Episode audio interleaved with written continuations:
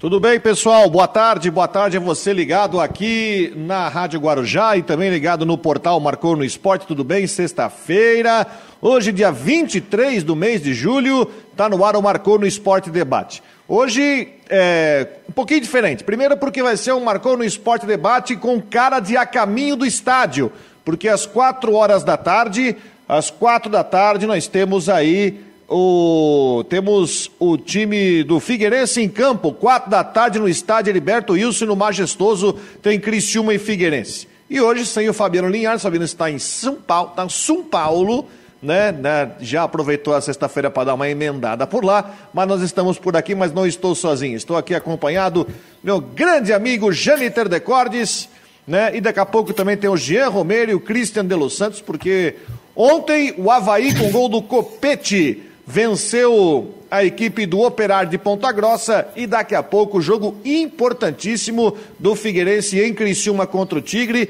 encerrando o primeiro turno da primeira fase da Série C.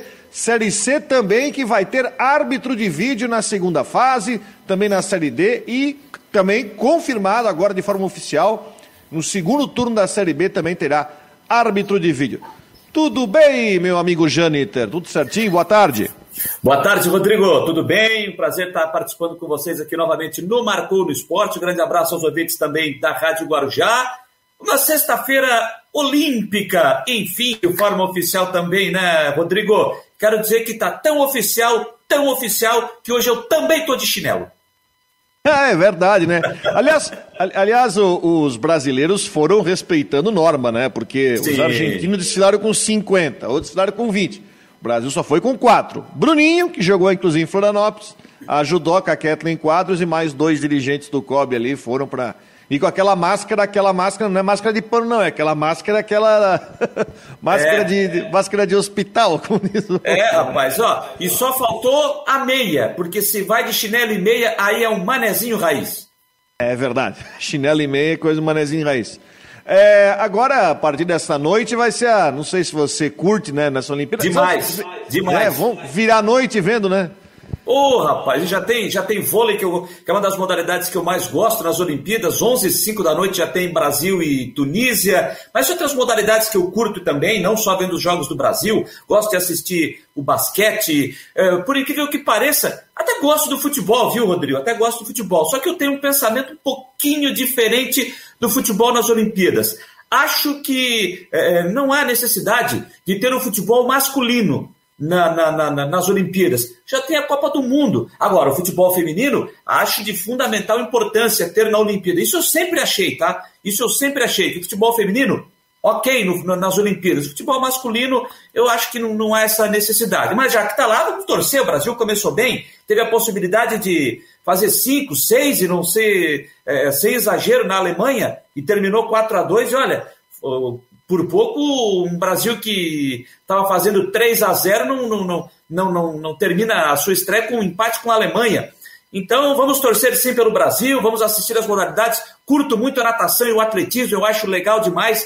E assim, Rodrigo, eu tive a oportunidade, pelo menos em três dias, junto com meu filho, o Vitor uh, Valsec de Cortes, de participar de, em três dias na, na Rio 2016. Cara, e é um clima espetacular, é um clima sensacional é, de, de Olimpíada, você é, participar, você ver. A gente vai sentir falta aí do público, né? Em Tóquio mesmo não vai poder ter público, mas em outras cidades isso vai poder acontecer, ou em outros locais ali do, do, do Japão vai poder acontecer a presença do público, em algumas modalidades não.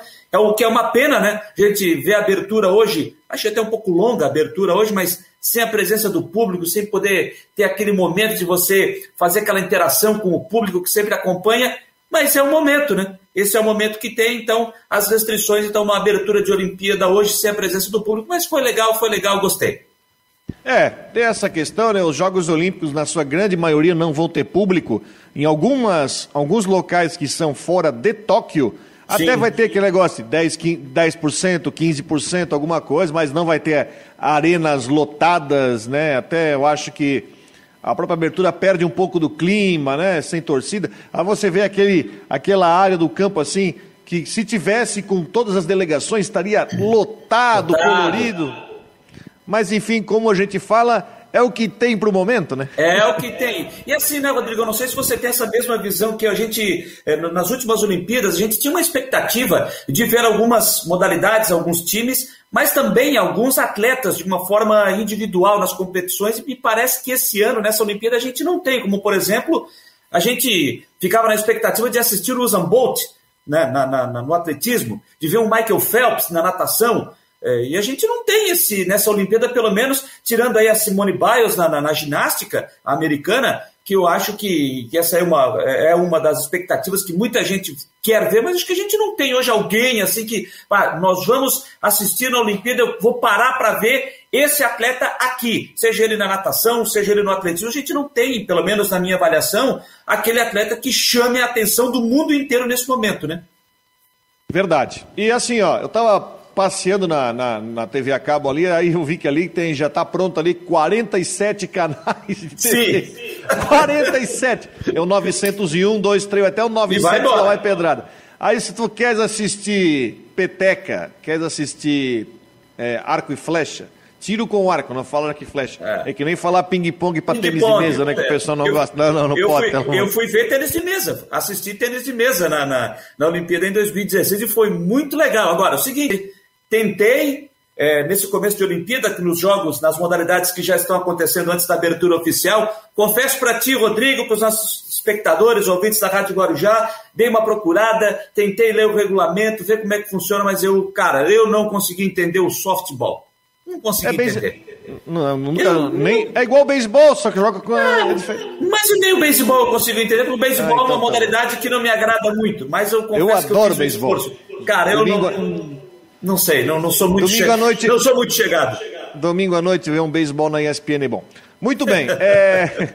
Daqui a pouco o Christian de Los Santos vem para a gente falar do Havaí, que o Havaí ontem venceu o Operário de Ponta Grossa por 1 a 0 com gol dele, Copete. Mas hoje, daqui a pouco, tem o Jean Romero também chegando para falar do Figueirense. Janitor, jogo importante hoje, termina, vai terminar o primeiro turno da primeira fase da Série C. Até o próprio Criciúma está pressionado, porque ele viajou para duas partidas em São Paulo e perdeu as duas. Perdeu para o Mirassol e perdeu para o Botafogo. Hoje é quarto colocado. E pega um Figueirense com a obrigação de terminar bem o primeiro turno. Qual é a tua impressão do jogo de hoje à tarde? Daqui a pouco com transmissão do Claudio Miranda na Guarujá. Rodrigo, eu vejo da seguinte forma: é um jogo, nós falamos sobre isso aqui na terça-feira. É um jogo que pode ser um divisor de águas, principalmente para o Figueirense. Figueirense precisa desse resultado, precisa fazer essa vitória. Para quem não. O torcedor do Figueirense deve olhar a tabela hoje e pensar o seguinte: né? o, que, o que, que precisa acontecer para o Figueirense entrar nessa briga de vez é, por, uma, por uma vaga entre os quatro primeiros para avançar a segunda fase? Não pode nem pensar em perder o jogo de hoje. Um empatezinho não dá para desconsiderar, mas é fundamental uma vitória hoje diante do Criciúma. Porque hoje o Figueirense é o sétimo colocado, ele tem 10 pontos, Nesse momento, ele está a 4 do, do, do G4. O quarto colocado é justamente o Criciúma. O Criciúma vencendo vai a 17 pontos. Dependendo do que acontecer nos outros jogos, o Figueirense pode ficar aí pelo menos, no mínimo, a 6 pontos do G4. E aí você ficar a 6 pontos do G4. Ah, mas tem nove rodadas ainda para acontecer no campeonato. Verdade. Tem muita coisa ainda para acontecer, tem muita água para passar por baixo da ponte. Mas você ficar jogando a 6 pontos de um G4 pressionado, precisando do resultado, com aquele negócio em cima, tem que jogar, tem que vencer, tem que vencer, tem que vencer, para um time que ainda não engrenou por todas as mudanças que ocorreram ao longo é, é, dessa competição, um novo time que foi formado depois do Campeonato Catarinense, é muito complicado, é muito ruim. Então, hoje é um jogo de fundamental importância. E você tocou num ponto importante, Rodrigo. O Criciúma, que vinha bem na competição, essas duas derrotas que ele sofreu seguidas Veja bem, tirou o Criciúma da liderança para o quarto lugar. E se, veja só como é o futebol, hein? Duas derrotas seguidas trouxe o Criciúma para quarto lugar e uma derrota, até mesmo um empate, uh, pode fazer que o Criciúma termine a rodada fora do G4. Olha só como é a pressão para cima do Criciúma nesse momento. O Paulo Baier, que vinha sendo elogiado, e elogios até de certa forma, de certa forma elogios justos, Agora ele está tá passando pela sua primeira pressão no Criciúma. E ele até surpreendeu, dizendo aí na sua entrevista ontem que recebeu é, propostas de outras duas equipes. Ele não quis citar as equipes, pelo menos onde eu vi, mas disse que disse não para as propostas e disse que vai ficar e continuar com o projeto no Criciúma. Então, acho que esse momento, que de certa forma tem uma pressão para cima do Criciúma, o Figueirense teria que tirar esse proveito. Dá para tirar proveito disso para tentar esse resultado lá em Criciúma. E tem um tabu para quebrar aí também, né? Faz tempo que o Criciúma não vence o Figueirense. É, faz tempo que o Cristiano não vence o Figueirense. Até tem um negócio interessante, né? É, você estava falando do desenho de tabela, que é, é esse jogo é 880. Primeiro que é o chamado jogo de seis pontos. Sim. Né? Porque se o, se o Figueirense vencer, a diferença do Figueirense para o Criciúma cai para um ponto. Se o Figueirense vencer o jogo. O Criciúma pode cair fora do G4, mas também pode ser líder se vencer o jogo. Não é tão provável, mas pode ser líder. O Figueirense pode se aproximar do G4, mas também se perder porque hoje, hoje também tem Oeste e Paraná. Até existe uma chance do próprio uh, Figueirense entrar na zona de rebaixamento. Se perde o jogo, o Oeste, o Paraná vence seu jogo contra o, o contra o, o Oeste, se bem que o São José enfrenta o Ipiranga. Então é um jogo de, de extremos, um jogo que tem muita, tem muita importância, né? A gente vai falar daqui a pouco sobre o confronto. Também está chegando aqui o Jean Romero, o Jean Romero também está chegando, ele que estará na transmissão hoje, porque acabando aqui o Marcou, tem a caminho no estádio, porque hoje às quatro a bola rola no Majestoso. Majestoso é dos tempos, né? O... Uh, rapaz, majestoso. é majestoso, faz tempo. Eu lembro do saudoso Clésio Búrigo, na, nos, no comentaristas da RCA, falava, hoje no Majestoso, o Criciúma e o Figueirense pelo Campeonato Brasileiro. Jogo rapaz, no HH hoje à tarde. Saudade, saudade do grande Clésio Búrigo, rapaz. É Saudoso Clésio Búrigo. Oh. Pessoa fantástica. Ídolo de infância, porque a, a, a, influência no jornalismo, que, naquela época que a gente assistia Sim. o debate na RCE com o Clésio, com, também com o nosso grande Francisco Miglioli Neto, que já nos deixou há algum tempo também. Ah, grande. Grande, é verdade. Jean, tudo bem? Boa tarde. Boa tarde, Rodrigo. Um abraço ao Jâniter, a todos que estão com a gente aí no Marcou no Esporte Debate. Um abraço para todo mundo.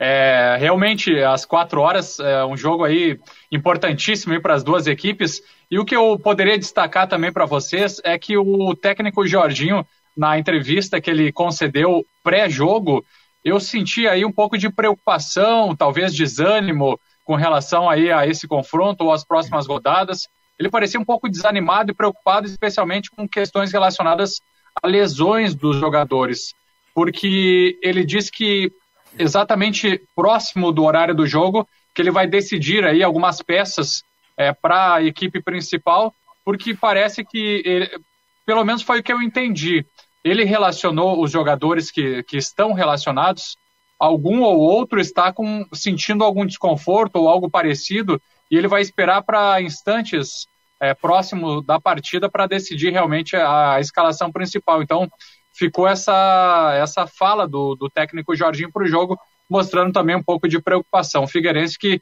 precisa realmente dos três pontos da vitória, porque, como a gente tem dito, está bem mais próximo né, da zona de rebaixamento do que uma briga por classifica, classificação nesse momento. Vocês falaram agora o Criciúma que perdeu essas duas as duas, as duas últimas rodadas e saiu da primeira colocação, né, Janter, para a quarta. Então, daqui a pouco, duas rodadas podem trazer um diferencial daqui para frente. É verdade, tem, é verdade. Tem uma, você tem uma possível escalação do Figueirense para o jogo de hoje, já? Rodolfo Castro, Everton Santos na direita, a dupla de zaga Raine Guilherme Teixeira, na esquerda Renan Luiz. Meio campo Denner Pinheiro, Oberdan, e daí mais à frente ou Rodrigo Bassani ou Roberto. No ataque, Andrew, é, Diego Tavares e Bruno Paraíba. E essa é a projeção aí para os 11 titulares. Então, com a dúvida ali entre o Roberto e o Rodrigo, acredito que fica por aí. Será que tem, vai ter lei do ex hoje, o Andrew jogando contra o Criciúma hoje? O, o André é, é formado rapaz, no Criciúma, né?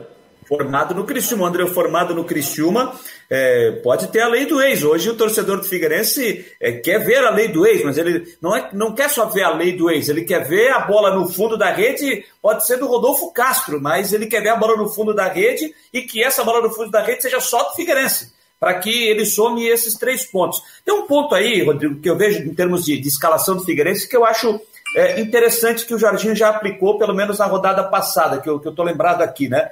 Que é a questão da volta do Everton Santos à lateral direita. O Everton Santos ele foi muito criticado, isso o torcedor lembra, durante a Série B do ano passado, quando ele estava atuando no ataque. E depois o Jorginho acabou escalando o Everton Santos como lateral direito. E a partir daí, o Everton Santos passou a, a, a, se tornar uma peça fundamental dentro do esquema tático do Figueirense. Eu até me lembro eh, de um dos jogos do Figueirense que o Jorginho disse numa pós-partida que se ele até fosse para um outro clube e precisasse de um lateral direito, ele iria é, é, solicitar à diretoria do clube que ele estivesse que contratasse o Everton Santos como lateral direito.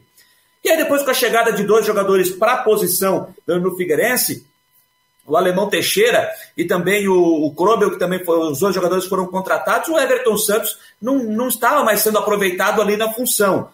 E eu acho que o Everton Santos, primeiro, a sua experiência nesse momento é, é, é importante, tá? É importante. É uma liderança dentro do Figueirense, ele tem história dentro do clube. E num momento como esse, é importante você ter dentro do, do clube um jogador experiente e que sabe a história do Figueirense é, é, é, é dentro de campo, numa formação titular e numa posição que deu certo. Deu certo o Everton Santos na lateral direita. Então eu acho que é um acerto do Jorginho manter o Everton Santos na lateral direita. E o que é ruim para ele é essa situação de ter jogadores que vão precisar passar por teste antes do jogo. Aquele teste ali, na, minutos antes da partida. Vai todo mundo para aquecimento, faz um teste, por exemplo, ele sai do último treino. Olha, eu tenho essa formação aqui na cabeça, mas eu vou precisar saber se o fulano ou o Beltrano vão, eles vão estar em condição de jogo. Porque de repente ele arma, treina, conversa o time, chega em cima da hora, um ou outro jogador tem que ficar de fora por motivo de lesão. Isso é complicado, isso mexe a cabeça de um treinador que, de certa forma, vem sendo pressionado também. A gente está vendo o torcedor do Figueirense pressionando e cobrando um resultado positivo, um resultado, um trabalho melhor do Jorginho. Isso, sem dúvida alguma, atrapalha. É, uh, atrapalha bastante o Jorginho. A, a questão falar Jorginho pressionado é uma palavra que até, né, até pode soar repetitivo, né? Eu repito, eu não acredito, eu não acredito em demissão de treinador caso o Figueirense não vença o Cristiano. Apesar de que o Também Figueirense ficar num, numa situação bem complicada se não ganhar o jogo hoje, se perder principalmente, se empatar, tá vivo ali, né? Fica, vai ter que remar, é claro, bastante no retorno. Eu não acredito em demissão do, do, do Jorginho, mas o Jorginho sabe ter a pressão, até diante do que ele tem falado de evolução do time, até algumas partidas que o time, enfim, segundo ele, mostrou alguma evolução e a necessidade desse jogo.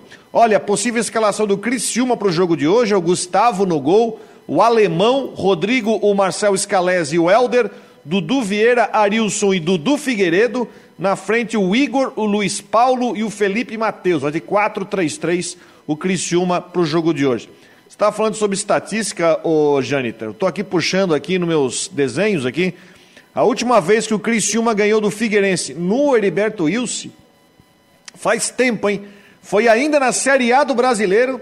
Nossa. De, do, de 2014, pela Série A, o Criciúma ganhou de 1 a 0 Gol do Silvinho. Inclusive o Silvinho que agora foi recontratado pela equipe do Criciúma. O técnico do... Você lembra quem era o técnico do Criciúma do Figueirense naquele jogo?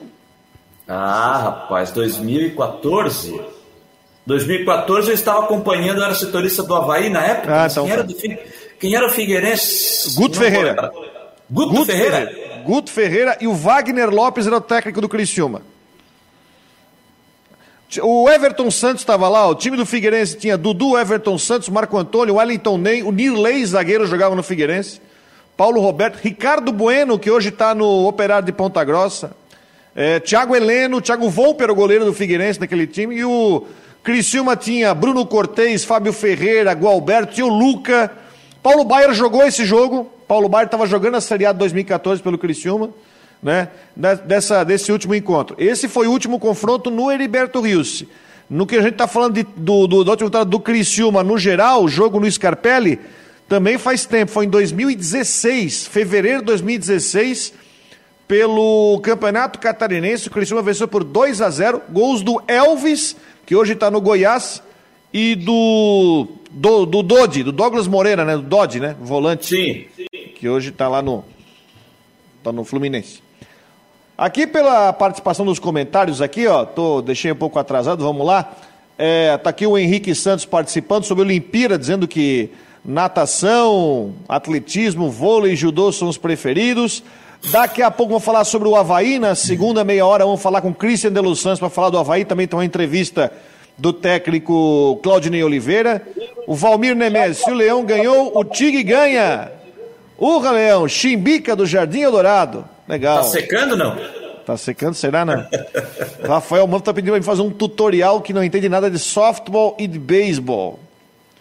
Eu vou falar um negócio, se você já jogou taco na praia, já é metade do ah, esse, não, esse é bom, esse é bom. Já dá pra aprender um pouquinho. tá aqui, vamos lá. O... Aqui, ó, Jânio, tá pra ti, ó. Sérgio Vieira, boa tarde, Fabiano Jeito tá na escuta no bairro Volta Grande, no bairro Rio Grande, em Palhoça. Grande Serjão Vieira, rapaz. Pergunta pro Jânio se ele já voltou a bater uma bola com o pessoal da imprensa. Não, não, não, ainda não, não voltei não, por enquanto estou, não estou autorizado pelas autoridades médicas, por enquanto sem poder correr, sem poder praticar exercício e esportes de impacto, por isso que tenho que ficar na pedalada e quem sabe depois passar um pouquinho para natação. Por enquanto, futebol e corrida, autoridades médicas não me autorizam. Aqui estão perguntando aqui, ó, o Libera o Jean, que ele vai pegar o ônibus da São Cristóvão agora direto para Criciúma. Nossa Senhora! São Cristóvão. Cristóvão. É só Cristóvão. Rapaz! Olha, andei muito de ônibus da São Cristóvão. Ia a Porto Alegre visitar minha avó. Tinha, tinha um amigo meu em Criciúma falava assim, ó, se tu é rico, tu ia de Alvorada, se tu é rico, tu ia de Santo Anjo, se tu é pobre, tu de Alvorada. Nada. Ah, não, Alvorada, Alvorada ia pra, pra, pra Laguna, Tubarão, mas a, na viagem a Porto Alegre era assim, se você era rico, ia de Santo Anjo, se, é. se não era São Cristóvão. São Cristóvão. O Thiago Roberto, urra, Leão, vamos, Tigre. Tá certo, aqui o Felipe, tá aqui, ó. O Figueirense não vai subir. Para ele, o time é muito irregular. E aqui no nosso WhatsApp da, do Marcão no Esporte, o André do Rio.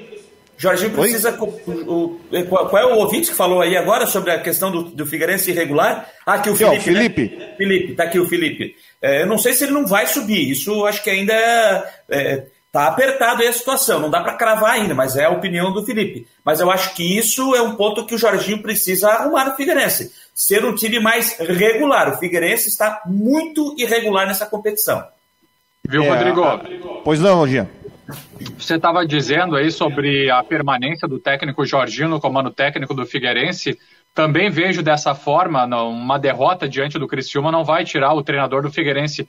Agora, daqui a pouco, duas derrotas sucessivas com o Criciúma e depois com o Novo Horizontino, a partida que será no domingo às 11 horas, é, na próxima rodada, depois do jogo de hoje, acho que daí começa a complicar um pouco aí pro, pro Jorginho, mesmo sendo final aí da, da enfim, na, no retorno da Série C e daqui a pouco não, não é a situação de trazer um novo treinador que vai resolver tudo, só que eu acho que uma sequência de maus resultados balança bastante porque a torcida já está começando a fazer cobranças Embora a gente não veja isso é, pela diretoria do clube, tem toda a confiança da direção, é, enfim, do departamento de futebol, mas a torcida já começa a se manifestar bastante com relação ao trabalho atual.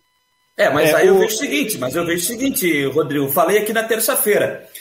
Em caso de demissão do Jorginho, caso aconteça um tropeço, uma derrota no jogo de hoje, primeiro, quem é que você vai trazer? Começa por aí. Você vai ter que trazer um técnico que já chegue aqui para agitar e tocar fogo em tudo para tentar mexer com o brilho da rapaziada e fazer o time andar. Porque aí você vai resolver tudo em nove rodadas? Não é tão simples assim. Não é tão simples assim. Agora, esse ponto que o Jean toca, ah, eu, eu veja bem, eu também não acredito que em caso de derrota hoje, é, o Figueirense vá demitir o Jorginho. Não acredito nisso. Agora, se a diretoria tem isso em mente, ah, vamos esperar o que vai acontecer com o Novo Horizontino. Se tropeçar hoje, se tropeçar com o Novo Horizontino, mexe. Então, se está passando isso na cabeça da direção do Figueirense, então troca agora em caso de tropeço. Porque aí depois você vai ter só mais oito jogos. Aí vai ficar muito complicado para você buscar, para você correr atrás é, do prejuízo. Mas é claro que o Figueirense vai hoje para campo para tentar uma vitória e eu acho que o Figueirense hoje tem a condição sim. Acho que o Criciúma, é preciso respeitar o que o Criciúma vem fazendo no campeonato, apesar das duas últimas derrotas, mas eu acho que o Figueirense tem a condição de fazer os três pontos hoje lá no Liberto Wilson. É, eu assisti a coletiva do Jorginho ontem, é, ontem, é, foi ontem, antes do jogo, e ele mesmo, fa... é, ele mesmo falou, Jean, que ele é, ele deu uma espécie de ultimato para os jogadores. Eu estou falando na questão da cobrança dentro, né? Um ultimato para os jogadores que o time tem que ganhar no, no Heriberto Wilson.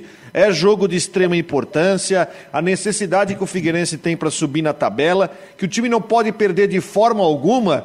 Isso é interessante para a gente ver qual vai ser a, realmente a postura, porque se ele fala isso, ele fala assim: ah, eu, então eu preciso ganhar o jogo. Então ele, ele, ele me passa a impressão, ah, não estou satisfeito, não estou feliz com o empate. Então eu vou tentar propor jogo que eu acho que pode até esquentar esse jogo de esquentar é, hoje à tarde, né? E ele deixou, enfim, a escalação em aberto, mas o próprio Jean trouxe aí uma possível escalação. Existe uma questão de alguns problemas físicos, mas em cima dessa da grande importância do resultado. Porque se você fazer. Primeiro que é bom lembrar que o Figueirense é o time que mais empatou no campeonato, né? São quatro empates.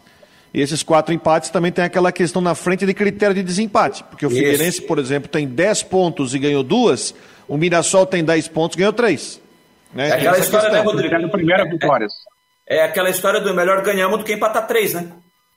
Luxemburgo falava isso, prefere empatar três do que ganhar uma, assim, dá no critério de desempate. Claro. Ou seja, o, Figue, o Figueirense, na situação que está agora, ele se vê na obrigação de fazer um ponto a mais que os outros. É, exatamente. Ele, ele, vai ter que fazer um ponto a mais que os outros. Por exemplo, uh, o, o Criciúma, que tem quatro pontos na frente, já tem duas vitórias a mais. O Ituano, que está seis pontos na frente, tem três vitórias a mais. Então, esses quatro empates já estão forçando o Figueirense a se pensar em classificar, tem que fazer um ponto a mais que os seus concorrentes, porque ele vai perder no critério de desempate.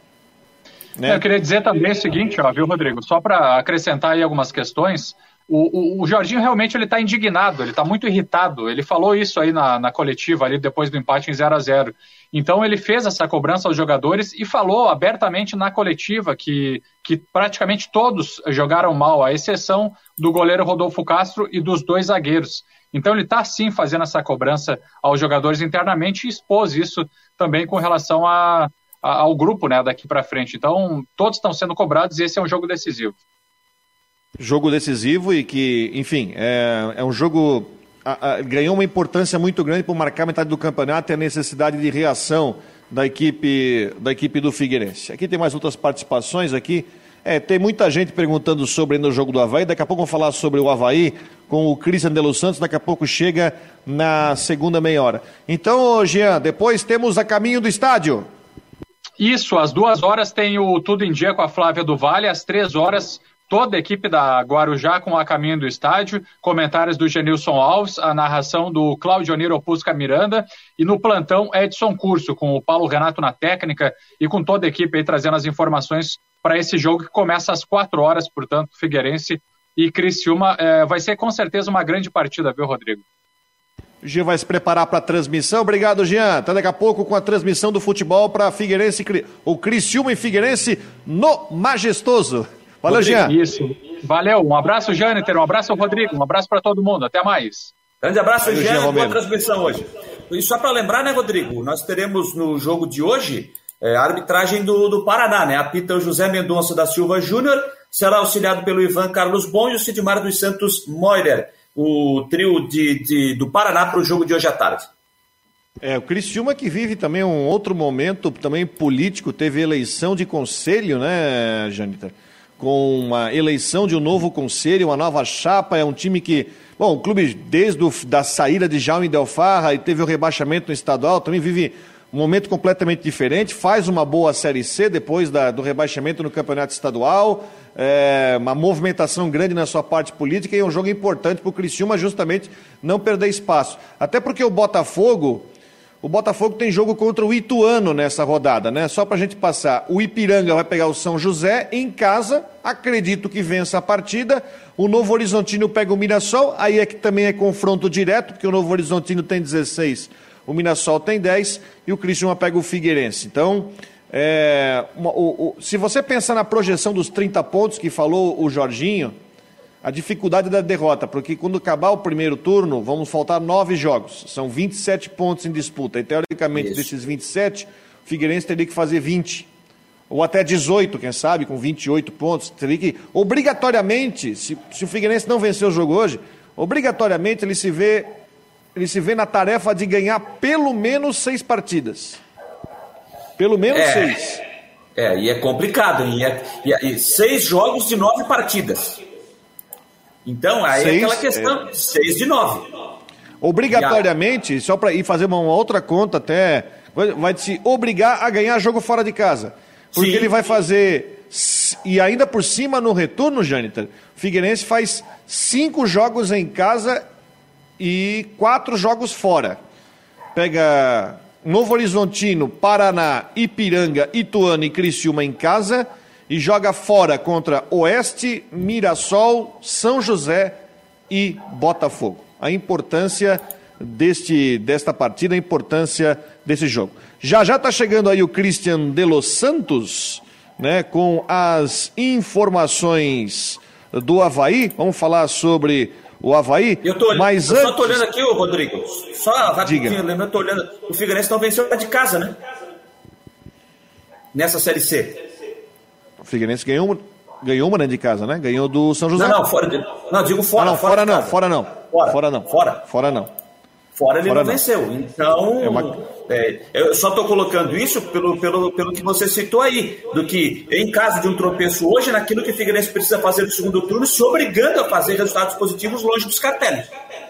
Exatamente. O Christian já está chegando com a gente, mas antes do Christian de Los Santos, vamos fazer, trazer aí o Ronaldo Coutinho hoje com áudio, com a previsão do tempo.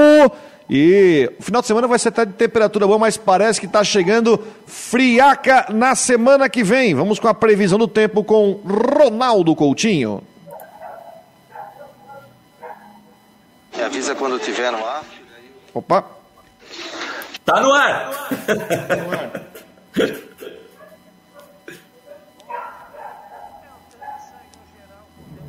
Ah, daqui a pouco vou tentar colocar aqui a previsão do tempo, porque sabe como é que é celular, né? Tu aproxima o microfone e ele fica lá. Vamos lá, tenta agora. Tivemos temperaturas aí de 7 graus positivos, ali na 7,5 ali na ilha, e na região aqui foi 6 e 2 negativo. 17 cidades ou 17 municípios tiveram marcas negativas hoje. À tarde, na faixa aí de 22 a 25 graus. Na Grande Florianópolis até um pouquinho mais.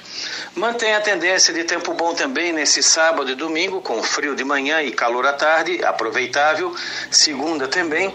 E na terça entra uma frente fria trazendo alguma chuva trovada, mais à tarde e noite, e uma queda acentuada da temperatura. E vai fazer um frio bastante forte a partir de quarta em diante. O áudio que está correndo aí na mídia é verdadeiro, foi feito por mim hoje de manhã na, na numa rádio aí da capital e é extremamente oportuno para o pessoal tomar suas decisões na área da agricultura. Não se pode avisar de um evento forte, seja ele qual for, com muita, muito pouca antecedência porque tem situações na agricultura que tu leva dias para resolver se vai fazer, não vai fazer, como vai fazer. Então, é uma maneira de ajudar o produtor, principalmente o agricultor, a tomar a decisão certa com o tempo. Na segunda-feira a gente confirma se esse frio vai vir com essa intensidade, ou aumentou ou diminuiu. Importante é avisar com antecedência para que o agricultor tenha tempo de tomar a decisão certa da Climaterra para o Marcou no Esporte. Não esqueçam de acessar os vídeos também e acessar o, o site. Ronaldo Coutinho. Beleza, Ronaldo Coutinho, com as informações do tempo e previsão de frio intenso. Frio intenso aí para a próxima semana. Mas o final de semana aproveite, então vai fazer um calor durante a tarde. Já está conosco o Christian de Los Santos, porque ontem o Copete deu a vitória ao Havaí sobre a equipe do Operário de Ponta Grossa e a equipe do Havaí batendo ali, ó, na porta do G4 do Brasileirão da Série B. E lembrando que o Havaí ainda tem aquele jogo a menos, tem aquele jogo contra o Remo. E aí, se vencer, vai entrar com tudo no G4. Não é isso, Cristian? Boa tarde. Isso mesmo. Boa tarde a você, Rodrigo, Janter Decordes, todo mundo que está nos acompanhando aí ou no portal ou pela Rádio Guarujá. Bom, Havaí, mais do que o futebol, que não foi um dos melhores, importante foi a vitória, os três pontos, colando no G4 de vez, vai ter um jogo a menos, então pode sonhar aí com esse G4 cada vez mais próximo. Vai tem dois jogos na sequência no estádio da Ressacada, domingo Brasil de Pelotas e quarta-feira o Clube do Remo naquele jogo atrasado adiado pela chuva. Né? Com essa pontuação, claro que se o Havaí fizer mais seis pontos, aí seria o ideal mas o próprio Claudinei Oliveira ontem na coletiva disse que dos nove pontos disputados, né, se o Havaí conquistar sete, já estaria é, de bom tamanho, porque o Leão ele tem buscado pontos fora de casa e esses pontos estão fazendo toda a diferença nessa campanha do Havaí. Gol marcado pelo Copete num, numa reposição de bola mal feita pelo goleiro Simão, que aliás, né, Cristian, estava tentando fazer cera de tudo quanto é jeito, né, para fazer o relógio passar e acabou sendo punido, né? Estava ah, satisfeito, né? Operário demais com, com, com o empate, né? Veio para vender esse ponto caro, pensou que ia sair pelo menos com um pontinho e estava tudo bem encaminhado para isso, porque o Havaí não conseguiu botar em prática ali é, o seu futebol. Foi o, um dos jogos que o Havaí criou menos, menos oportunidades de, de, finalização. Foi um, foi um jogo muito truncado, né? O Havaí teve muita dificuldade para furar a marcação, dando espaço, inclusive, porque é, o operário o Gladson trabalhou pelo menos duas vezes e o, e o Djalma Silva, né, o Silva, como é chamado, caindo pela, pela ponta esquerda, deu um trabalho danado para o Edilson no primeiro tempo e no segundo tempo, numa falha do Diego Renan, quase também que ele abriu o placar. É, são pontos importantes, né? E até tem uma pergunta aqui para você, oh, Jane, até vou colocar também para o Christian, pergunta aqui do Isto é Havaí. Vocês acham que o Havaí depende muito do Bruno Silva? Ou já está perdendo um pouco de, de, dessa dependência? Eu acho que depende. Deixa eu deixar meu grande abraço aqui, meu grande Christian Delois Santos, Christian Tutuba, nosso amigo Tutuba. O... grande Tutuba. grande Tutuba. O... o... respondendo ao ouvinte, eu acho que o Havaí hoje tem sim a dependência do Bruno Silva. Acho que ontem ficou claro, né? Ontem ficou, ficou claro. Uh, eu acho que foi até o Christian que fez essa pergunta na coletiva pós-jogo ontem. Sobre Vou essa questão... depois porque o Edilson encontrou muita dificuldade no primeiro tempo, ah, ali no setor, o Silva, mas jogou e as jogadas que tinham do, do Operário, principalmente no primeiro tempo, justamente a maioria em cima do, do Edilson, que não conseguiu, encontrou toda essa, essa dificuldade de marcação eu acho que muito é por conta dessa ausência do Bruno Silva, que dava esse suporte ali no setor para o Edilson. Tanto é que ele nem voltou para o segundo tempo. Acho que o Edilson não fez um bom jogo ontem. Uma coisa que o Edilson que o Havaí precisa trabalhar bastante ainda é a questão física do Edilson. Isso ainda está claro que o Edilson está é, tá fora de forma. Não só o Edilson, tá? Não só o Edilson, tem mais gente que está fora de forma é, no Havaí, mas acho que ontem foi um acerto do Claudinei para o segundo tempo não retornar com o Edilson, trouxe o João Lucas, que eu acho que até deu um pouco mais de dinâmica ao time ali pelo lado esquerdo, e aí até com a ida do Diego Renan para o lado direito, mas acho também que o Diego Renan não fez aquela grande partida quando ele foi para a direita, acho que não. Mas pelo menos deu uma consertada, deu uma ajustada, tanto é que o Operário não conseguiu é, criar as mesmas oportunidades pelo lado esquerdo como estava tendo no primeiro tempo. Tecnicamente, né, gente, o jogo não foi bom. O jogo não foi bom ontem tecnicamente. Mas provar o que importa foi a vitória. Uma vitória importantíssima. São três jogos em sequência dentro de casa. Se fizer os nove pontos, ótimo para o Havaí. Aí ele entra definitivamente nessa briga. Agora, se fizer os sete pontos, como chegou a citar ontem o Claudinei na entrevista coletiva, tá muito bom. Agora, o importante é que o Havaí está se colocando numa posição de brigar efetivamente por uma vaga entre os quatro primeiros tá pontuando o que é importante. Eu acho que até o primeiro tempo do Havaí, acho que achei muito ruim. Eu achei que o Havaí sentiu, acho que, não sei se vocês concordam, muita dificuldade para conseguir tocar. Transição lenta, né? É, sair com a bola é muito lento. E aí, é, quando saía um lançamento, seja para o Copete ou seja para o Vinícius, já tinha marcação e aí era difícil para a bola conseguir escapar para o ataque. Né? Eu acho que ficou a desejar, mas né, o, o Simão bateu aquele tiro de meta no pé do copete, fez 1 a 0 e também a gente não vai querer também exigir espetáculo. Foi lá, venceu, fez competência, foi lá, ganhou o jogo, está lá batendo na porta do G4. Eu acho que tem dois jogos possíveis de vencer pela frente. O Brasil de Pelotas é um time que está, é, enfim, brigando contra o rebaixamento, né? O, o, o Brasil vem de derrota para o Náutico. Ele está com 11 pontos só, o Brasil de Pelotas, está ali na 16, está ali no, no, limite. E depois tem o Remo, que eu até acho que nisso aí o Havaí foi prejudicado, porque quando o Havaí ia enfrentar o Remo, naquele jogo da, da tempestade lá. Ele estava na zona do tava, rebaixamento, né? E estava com um bom amigo, e no que trocou de treinador e trouxe o Felipe Conceição, já empilhou três vitórias seguidas. E o Remo hoje está ali com 16 pontos, já está ali no meio de tabela.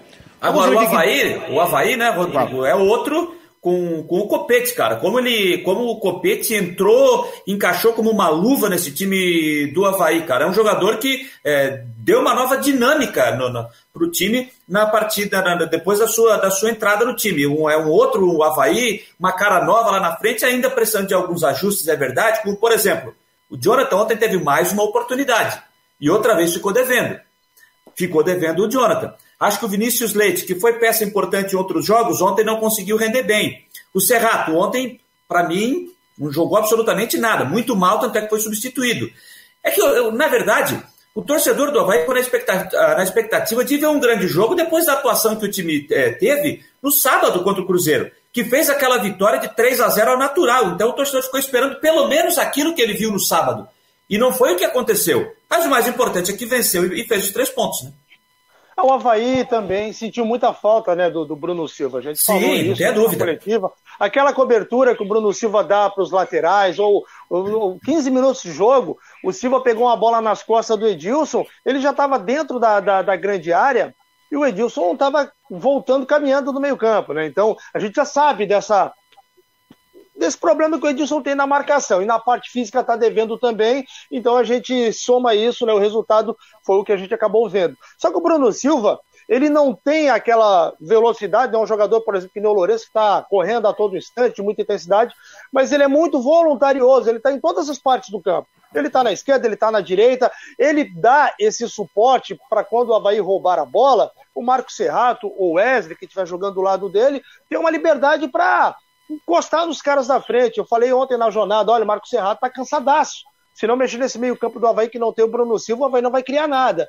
E aí, com a alteração, entrou o Jean Kleber, que não apareceu para o jogo, mas já entrou mais descansado. O Havaí já não teve tanto problema, porque o Marco Serrato não estava atacando e nem defendendo. Né? E o Marco Serrato sentiu bastante o jogo de ontem. Mas o Claudinei falou que o importante era pontuar, né, Cristian? O importante é pontuar, é ir construindo esse caminho é terminar aí o primeiro turno dentro de uma dentro de uma do G4, se possível, tem uma caminhada longa pela frente e também a expectativa de muitos torcedores quanto à questão do Rômulo, que tudo indica deve se juntar a, ao Havaí já nas próximas duas semanas, né? No início de agosto, não é isso, Cristian? Isso, início de agosto ele já está treinando, né? Ele só não pode treinar com o grupo por conta né, da questão contratual e pro Havaí não receber nenhum tipo de punição tal, mas ele faz aquele trabalho de academia, faz o trabalho né, em campo aí separado do grupo, e o Havaí, como você disse, né, tá ali, né, tá beirando o G4. O Geni que gostava muito de, de dizer, olha, eu gosto de estar tá rondando, não acho legal pisar de imediato, gosto sempre de estar tá ali por perto, se fosse o Geni ia estar tá satisfeito demais, né, Jâniter? É, o Geninho gostava de dizer isso sempre, né? Mas é, o bom tá sempre no, no meu ponto. Respeito a opinião do Geninho, mas o bom tá no G4 sempre, né? Eu é bom estar tá no G4 sempre. Porque daqui a pouco você fica rondando, rondando, rondando o G4, aí na última rodada você termina fora dele. Não adianta nada. Não, aí você ronda, ronda, aí pega aí tá, um, dois resultados ruins, uma derrota e um empate, e você vai lá pra, pra. Você sai praticamente da briga se tiver naquela é. reta final. Né? E, aí, Agora... e aí, se você está no G4, você perdeu, você sai momentaneamente, mas já tem a chance de voltar na próxima é. rodada. Né? Agora, deixa eu fazer uma pergunta, Cristian. Como é que está a condição do, do Jean Martin?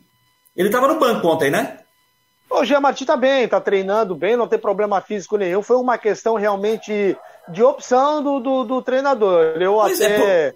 Por que, que, por que, que eu, eu tô fazendo essa pergunta? O Jean Martins seria o cara ali, né, para entrar na, na, na, vaga até para começar como titular, né? Eu não, não sei, eu não sei se eu não sei se titular ainda, né, Cristian? Não, Até não, pelo, não, digo titular pelo... na, na, agora, na, do Sim, Bruno, mas agora, agora, ah, aí sim, é, é, exatamente isso que eu, que eu tô colocando, porque não é pegar no pé do Wesley, a gente sabe que o cara tá lá, ele tá trabalhando, ele tá fazendo o treinamento do dia a dia, eu entendo que o Claudinei tá vendo, convive ali a, a, semana, ele tá vendo que, como ele disse ontem, né, você fez a pergunta do Jean Kleber e tal, ele disse, ah, porque o Wesley tá treinando mais do que o Jean Kleber.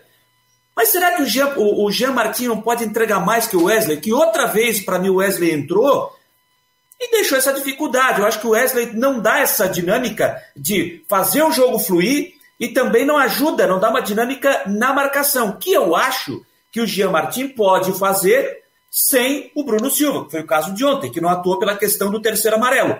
Então eu acho que o Jean Martin pode dar essa dinâmica tanto para ajudar a marcação para tentar fazer o jogo fluir. Então eu acho que o Jean Martin poderia ter uma chance na, na, na, vaga do Wesley, porque o Wesley é outro jogador que, para mim, também a gente vendo na imagem da TV, está fora de forma, né?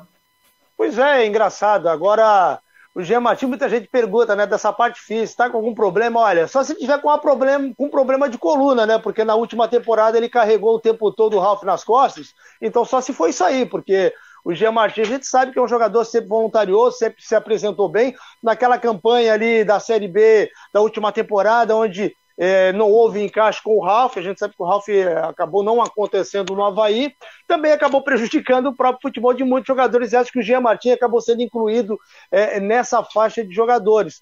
Depois ele teve uma lesão, acabou não tendo mais oportunidades, e não tem jeito, a gente pode falar é, de jogador X, jogador Y, e o Claudinei já mostrou a preferência dele realmente pelo Wesley, né? Um jogador que ele aposta, que ele confia a gente espera que, que, que ele possa daqui a pouco retribuir. Por exemplo, nós já batemos muito na tecla do Lourenço. Acho que hoje o Lourenço não é um, um jogador unânime, mas ele, ele, ele tem feito bom, bom trabalho né? ali no meio-campo, ele tem ajudado na marcação. Talvez seja o jogador hoje mais voluntarioso do Havaí.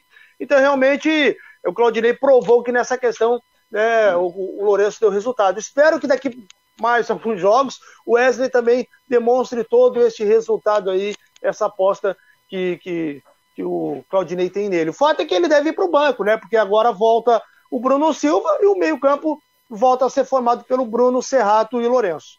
Deixa eu só agora, fazer o um elogio aqui, só fazer um elogio ao, ao Lourenço, porque eu também fui um dos, uma das pessoas aqui que fez muitas críticas ao Lourenço. E acho que críticas justas, Acho que foi bom para o Lourenço quando o Havaí emprestou ele para o Santa Cruz, depois ele retornou ao término do, do, contrato de empréstimo, voltou, não voltou bem. As críticas que o Lourenço estava recebendo, tanto da imprensa como também da torcida, eram críticas justas.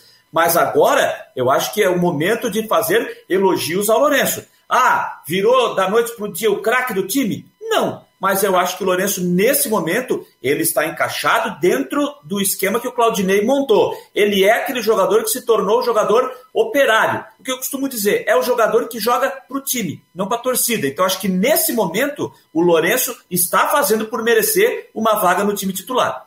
Eu diria que o Lourenço, Lourenço hoje. Deixa eu só falar uma coisa, Rodrigo, olha só, só para a gente é, continuar nesse assunto do, do Lourenço. Por exemplo, a gente fala muito do Bruno Silva tal, o Havaí perdeu o Bruno Silva não consegue jogador igual o Bruno Silva, mas consegue suprir com o que tem. Se o Havaí hoje perdeu o Lourenço pelo terceiro cartão amarelo, qual outro atleta do elenco do Havaí que faria a função que o Lourenço faz hoje?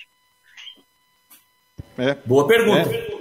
Boa pergunta. Ah, eu digo o seguinte, vamos contextualizar, Jâniter. O Lourenço hoje ele se coloca junto com o Bruno Silva e com o Copete digamos assim, no trio dos principais jogadores do Havaí. Não sei se vocês concordam comigo. E eu Concordo. acho que tem um outro jogador que está aparecendo muito bem, que apareceu e encaixou no time depois da lesão, que foi o Serrato, que fez o fez gol não nessa partida, fez, fez no outro. Agora nós temos que falar do Copete, né, gente? O cara tá com uma estrela, hein, ó. Nossa!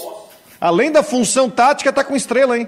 Tá com estrela. É. O Copete, o Copete uh, encaixou, como eu disse antes ali, ele encaixou como uma luva nesse time. Então, é, vou, vou, repetir a, a, pergunta, só mudando o jogador. Se o Copete em determinado momento não puder jogar, seja por lesão ou por suspensão, quem é que entra? É, não tem, não tem. Não tem. Não, não tem, não tem. Igual o Copete também não tem. E assim, ó, a gente às vezes, o, o, o, torcedor, né, questiona, ah, vocês pegam muito no pé do jogador X, do jogador Y, contratou agora, tem que dar tempo. Rapaz, você contratou o Copete, o Copete chegou fora de forma. No primeiro jogo que ele entrou, na primeira bola que ele pegou, você já viu que tinha qualidade, você já viu que dali ia ser alguma coisa. É, e aí demonstrou. É, não é pegar no pé. A gente aí pega jogador que recebe a bola, toca a bola para trás, não parte para cima, não faz nada. Aliás, é o único jogador hoje que o Havaí tem naquele mano a mano, né? No X1, no 1, no 1 para 1. No, hoje é o único jogador que o Havaí tem. É, o Rômulo, né, nos bons tempos dele também foi um jogador assim, mas ainda não está à disposição aí do elenco do Havaí. O, o, o Copete é o tal do jogador diferenciado. É. Onde você pega numa Série B, no campeonato da Série B, onde você. Claro, tem alguns jogadores diferenciados na Série B? Tem, por exemplo, o Jean Carlos do Náutico é um jogador que hoje é um diferenciado. É, eu digo que, por exemplo, o Copete hoje entra no clube onde estão o Jean Carlos do, do Náutico, o próprio Edu do Brusque, que são jogadores capazes de fazer a diferença dentro do campo e por isso que eu acho que é uma peça importante nessa arrancada do Havaí. Rapazes, é, 1h53 rapidamente. Vamos ter VAR na Série B a partir do início do retorno. Agora já confirmado, sacramentado, a CBF vai pagar. Então a campanha do presidente Batistotti deu certo. Para não pagar, né? Porque na Série A os clubes dividem o custo. E nós vamos ter Série B a partir do. Ah, Série B. Vamos ter VAR, árbitro de vídeo, a partir do retorno da Série B, Janita. O que você acha? Eu acho que já demorou, né? O, o VAR na Série B, pelo menos no ano passado, acho que já tinha que ter. Campeonato desse, como está a Série B, é, não tenha dúvida que é de fundamental importância. Eu não lembro quem disse isso na terça-feira, ou enfim, mas é, você olha para a tabela do campeonato hoje, e eu acho que isso pode ter pesado também na decisão da CBF em trazer o, o, o a arbitragem de vídeo é, para a Série B, porque você tem Cruzeiro, você tem Botafogo, você tem Vasco da Gama. Os três chamados grandes não estão bem na competição. Não, não estou dizendo aqui que ah, vai porque é, teve erro de arbitragem, enfim, não é isso. Mas quando você olha para uma competição, você tem três clubes grandes e que nesse momento não dá para cravar que os três vão subir, eu, o Cruzeiro eu acho que esse aí não, não vai subir mesmo. O Vasco e o tá Botafogo ainda. Cair, né?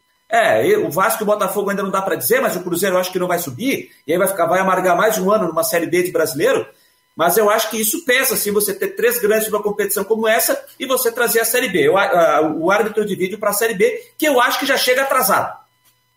Ah, eu também. Eu já até conversei uma época com o Janter, quando o, o VAR chegou na Série A, é, né, Janter, nós trabalhávamos ali como setorista no Havaí, eu falei, olha, eu acho que está errado, porque o VAR deveria ter em todas as séries, porque senão você está fazendo uma competição com uma regra diferente. Certo? Então coloca na Série A, na Série B, na Série C, na Série D. Claro, ah, não dá, não tem estrutura, então procura-se uma estrutura para que isso aconteça. Eu acho que, que, que, que senão você tem um campeonato que né, tem um modelo, uma regra diferente. Então acho que, que, que já chegou tarde, mas que seja bem-vinda bem-vindo o VAR aí na Série B. Eu e faria lembrando... só uma alteração, tá? Eu faria só uma alteração que eu vi na Eurocopa e que eu acho que é, que, que é válida, hein? Eu acho que é válida na, na, na, arbitragem de vídeo. Hoje aqui no Brasil a gente tem, na, na, na Libertadores a gente vê isso aí também, o monitor ali entre o banco de reservas, né? Entre o banco isso. de reservas ali. É, na Eurocopa, o que, é que eles fizeram? Eles botaram do lado contrário. Eles botaram do lado contrário do banco de reservas. Então, é, é, claro que já falei aqui, isso é cultural, né? Os jogadores respeitam, os jogadores na Europa, eles não vão falar, ficar lá enchendo o saco do árbitro quando ele vai lá é, ver o lance no, no monitor. Aqui no Brasil, não no Brasil, na América do Sul é assim. É, o cara vai, o árbitro vai lá correndo no monitor, vai todo mundo atrás para ficar no ouvido do, do, do árbitro para ele ver a imagem. Então, eu acho que poderia diminuir um pouquinho isso, você tirando esse monitor entre o banco de reservas, colocar do lado oposto, para ver se, se diminui essa encheção de saco, porque o cara, o árbitro vai lá ver o lance, vai ali no caixa eletrônico, dá uma olhadinha, os caras estão buzinando no ouvido dele, pô. Deixa ele olhar com calma, tranquilo. Agora você vê, né, Janga, uma atitude tão simplesinho que. tão simples que é você fazer isso já não resolve, mas ajuda, porque não vai ajuda. treinador, não vai banco de reserva, não vai. Uh, o pessoal de apoio não vai lá para te pressionar. Um negócio, uma é atitude simples. tão simples. Não, e, aqui, e aqui no Brasil fica num lugar onde ali a entrada dos dirigentes, todo mundo entra, Isso. sai, né? Tá, então já, tá todo já, mundo já, ali. Já chega no olho do furacão, né? É verdade. Quando começaram a testar, o VAR foi num campeonato mundial de cruz, botaram atrás do gol, lá atrás, pelo menos no lugar mais isolado. Mas faz todo sentido isso, né? E, inclusive, é bom lembrar que na Série C o VAR vai ser instalado na segunda fase, né, onde temos aqueles dois grupos de quatro, está confirmado, e também na fase final da Série D. A Série D é diferente, ela é mata-mata até a decisão. Então, quando nós tivemos aqueles mata-matas que decidem o acesso, né, que são quatro mata-matas que decidem os quatro times que sobem, nós também é, teremos aí o árbitro de vídeo. Isso é bom, está aumentando né, a exposição do árbitro de vídeo. Rapaziada, só para trazer uma informação, ontem também tivemos jogo pela Série B do Campeonato Catarinense. O Guarani da Palhoça jogou em casa. Aliás, o Rafael Lima deixou o Guarani de Palhoça, né? Ele tinha um acordo para ficar no Guarani é, é, enquanto não tivesse um contato. O Caxias, né, o Caxias o contratou. Então ele deixou, mas o Douglas Silva está lá. O Guarani ontem, no Renato Silveira, empatou em 0 a 0 com a equipe do Barra né, que era o líder aí, treinado pelo Moisés Eggert. Aliás, no Barra está jogando o Juninho, lateral aquele que né? Aquele que atuou no, no, no Figueirense. O Douglas Silva também, zagueiro experiente, jogou no Vasco também, é, jogou na, no Havaí. Então o Havaí joga. O Havaí tem alguém fora do jogo de sábado contra o Chavante ou Cristiano? Tem os desfalques do departamento médico, né? O alemão e também o Getúlio, jogadores que devem voltar só daqui a pelo menos duas semanas. Aí. Beleza, então, vamos encerrando. 1h59. O jogo é domingo, né, Rodrigo? O jogo é sábado, sábado à noite. Não, Havaí, Havaí Brasil, Não, domingo, 8h30. Havaí é domingo. É domingo, perdão, domingo. É que o Brusque joga no sábado. É que o Havaí joga domingo às 8h30 contra o depois Brasil. Na quarta. E depois na quarta-feira que eu jogo atrasado com o Remo. O Brusque joga com o Náutico sábado, 7h30 nos aflitos. E o jogo atrasado vai ser só no dia 3, né? Depois joga com confiança em casa. Cristian, um abraço, valeu. Né? Oi? Agora tem Figueirense. Um abraço aí, Agora tem Figueirense. Figueirense. Tá certo. Quatro da tarde tem o Figueirense. Valeu, Cristian, um abraço. Valeu, um abraço. Jâniter, abraço, bom final de semana. Grande abraço, bom fim de semana. Vamos nessa. Lembrando que agora vem aí o Tudo em Dia com a Flávia do Vale na Guarujá. Três da tarde tem o A Caminho do Estádio, às quatro. A bola rola no Heriberto Wilce, lá no bairro Comerciário, para Criciúma e Figueirense. Última rodada do primeiro turno do Brasileiro Série C. Para você, um excelente final de semana. Fique com Deus e até segunda aqui no Marcou no Esporte Debate.